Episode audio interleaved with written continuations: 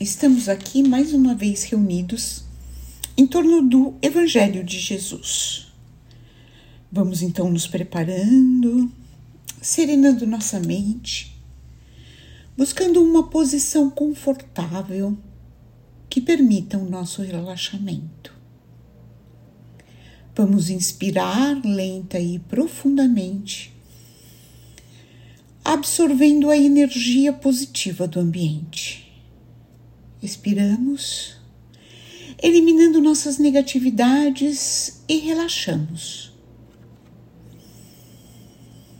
Inspiramos, expiramos e relaxamos mais.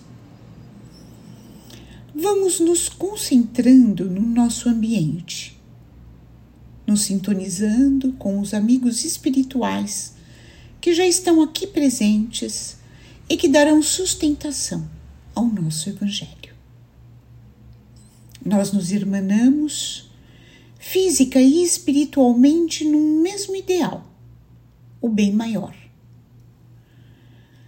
Saudamos os nossos mentores individuais, agradecendo todo o amparo que recebemos. Saudamos as equipes de higienização, proteção e defesa de ambientes. Vamos acompanhando mentalmente essas equipes que percorrem cada cômodo das nossas casas, limpando paredes, tetos e chão, removendo todas as negatividades, queimando os miasmas, desfazendo as formas pensamento. Nos ligamos em seguida ao mentor do nosso lar e aos mentores responsáveis pelo nosso Evangelho e suas equipes, agradecendo todo o auxílio e fortalecimento que recebemos a cada semana. E dessa forma, chegamos aos planos de Ricardo e os cruzados, sempre atentos à segurança e guarda das nossas casas. Pedimos que eles reforcem essa segurança. E acompanhados desses soldados, seguimos até os planos dourados de Ismael, o anjo tutelar do Brasil, cuja missão é a evangelização do povo brasileiro. Nos colocamos à disposição para auxiliá-lo nessa difícil tarefa. Ismael nos acompanha até os planos de nossa irmã, Maria de Magdala exemplo maior de reforma interior. Pedimos que ela nos auxilie no, no entendimento dos ensinamentos do Mestre. E com Maria de Magdala, seguimos até os planos de nossa mãe Maria de Nazaré. Ela nos recebe e nos envolve em seu manto azul de luz. Pedimos que dulcifique os nossos corações, aumentando assim a nossa capacidade de amar e perdoar. Maria nos convida para irmos ao encontro do Mestre Jesus, que já nos aguarda. Agradecemos ao Mestre pelos seus ensinamentos. Pedimos que esteja sempre ao nosso lado. Pedimos as suas bênçãos e ele nos convida para irmos até o Pai Celestial através da prece que ele mesmo nos ensinou. Pai nosso, que estás nos céus, santificado seja o teu nome, venha o teu reino, seja feita tua vontade, como no céu, também sobre a terra. O pão nosso diário dá-nos hoje. Perdoa-nos nossas dívidas, como também perdoamos nossos devedores e não nos introduzas em tentação, mas livrai-nos do mal. Que assim seja, graças a Deus. E dessa forma, damos por aberto o Evangelho dessa semana, agradecendo as equipes espirituais aqui presentes. Pedimos que esses amigos fluidifiquem essa água que depois iremos beber e conduzam a leitura que faremos hoje para o nosso melhor aproveitamento. Estamos lendo o Novo Testamento na tradução de Haroldo Dutra Dias. E hoje chegamos ao capítulo 5 do Evangelho de Marcos. Começamos então é, no versículo 1, intitulado O Endaimoniado Geraceno. E foram para o outro lado do mar, para a região dos Gerasenos. Tendo ele, tendo ele saído do barco, imediatamente veio ao encontro dele, saído dos sepulcros, um homem com espírito impuro, que tinha morada nos sepulcros, e nem com corrente ninguém mais podia amarrá-lo. Por ter sido amarrado muitas vezes com grilhões para os pés e correntes, e ter sido despedaçado por ele as correntes, e ter sido estraçalhado os grilhões para os pés, ninguém era capaz de domá-lo. E durante toda a noite e dia, estava nos sepulcros e nos montes, gritando e cortando-se com pedras. Quando viu Jesus de longe, correu e o reverenciou, e gritando com grande voz, diz: O que queres de mim, Jesus, filho do Deus Altíssimo? Conjuro-te por Deus, não me atormentes. Pois ele lhe dizia: Espírito impuro sai do homem. E perguntava-lhe: Qual o teu nome? Ele lhe diz: Legião é meu nome, porque somos muitos. E rogava-lhe muito para que não o enviasse para fora da região. Ora, era apacentada lá, junto ao monte, uma grande vara de porcos. E rogavam-lhe, dizendo: Envia-nos aos porcos, para que entremos neles. Ele lhes permitiu.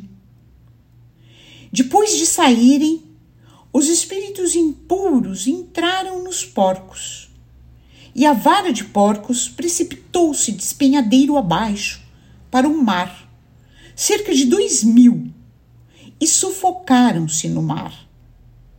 Os que apacentavam porcos fugiram e relataram o fato na cidade e nos campos.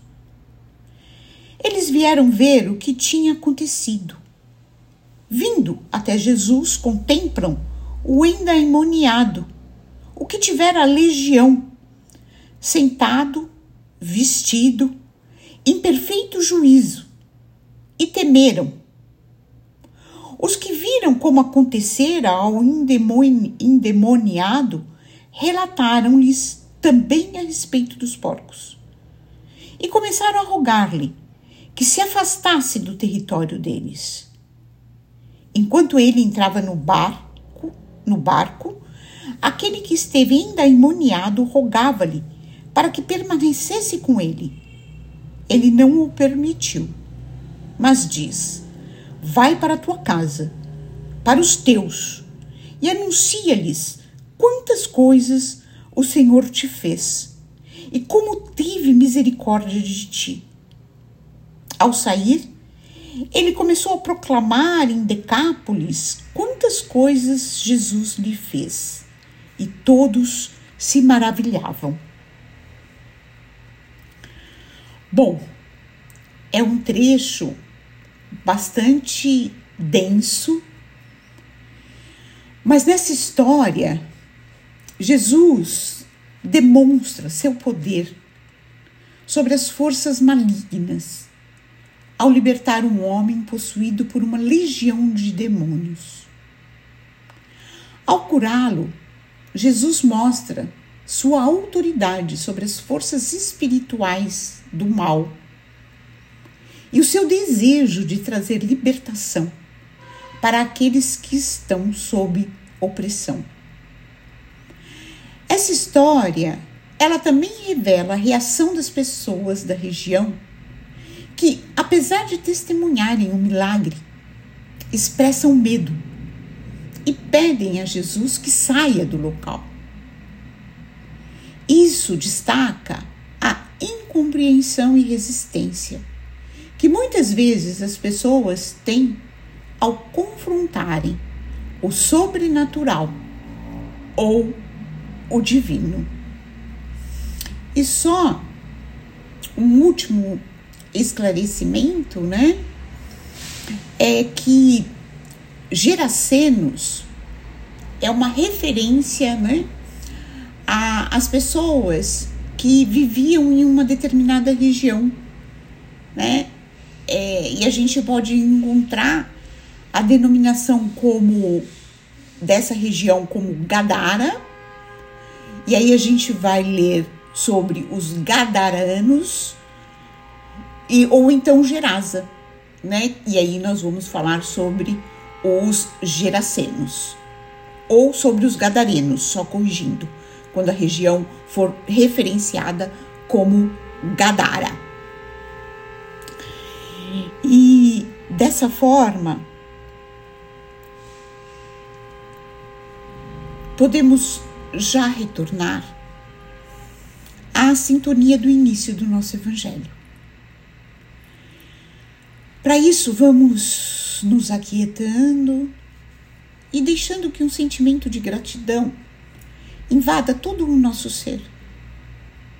Procuramos dentro de nós o que temos de melhor, a melhor emoção, o melhor sentimento para vibrarmos pelo bem universal pela paz na terra e boa vontade no coração de todos os homens.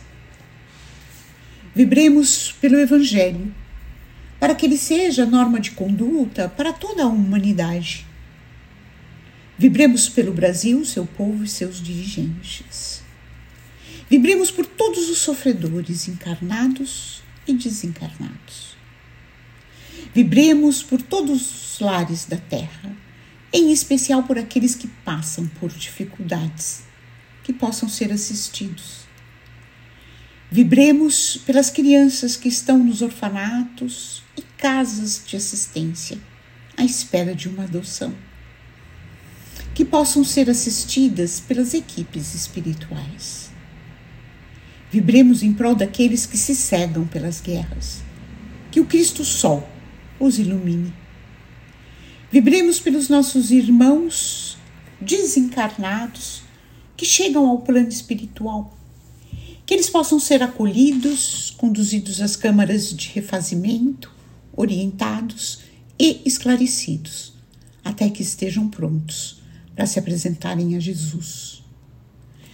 Vibremos pelos nossos familiares, parentes e amigos. E vamos deixar em aberto uma vibração para que o plano espiritual a utilize onde ela for mais necessária. E vamos pedir licença ao Pai para vibrarmos por nós mesmos, para que se cumpra em nós a sua vontade.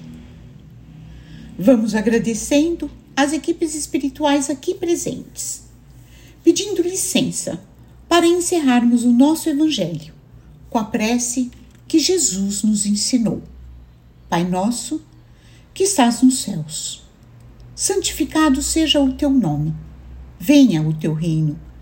Seja feita a tua vontade, como no céu, também sobre a terra. O pão nosso diário dá-nos hoje. Perdoa-nos nossas dívidas, como também perdoamos nossos devedores. E não nos introduzas em tentação, mas livrai-nos do mal. Que assim seja. Graças a Deus. E dessa forma, damos por encerrado o evangelho desta semana. Ficamos, fica o convite para refletirmos sobre essa mensagem de libertação e de poder divino que Jesus nos deixou. Um abraço fraterno em cada um de vocês.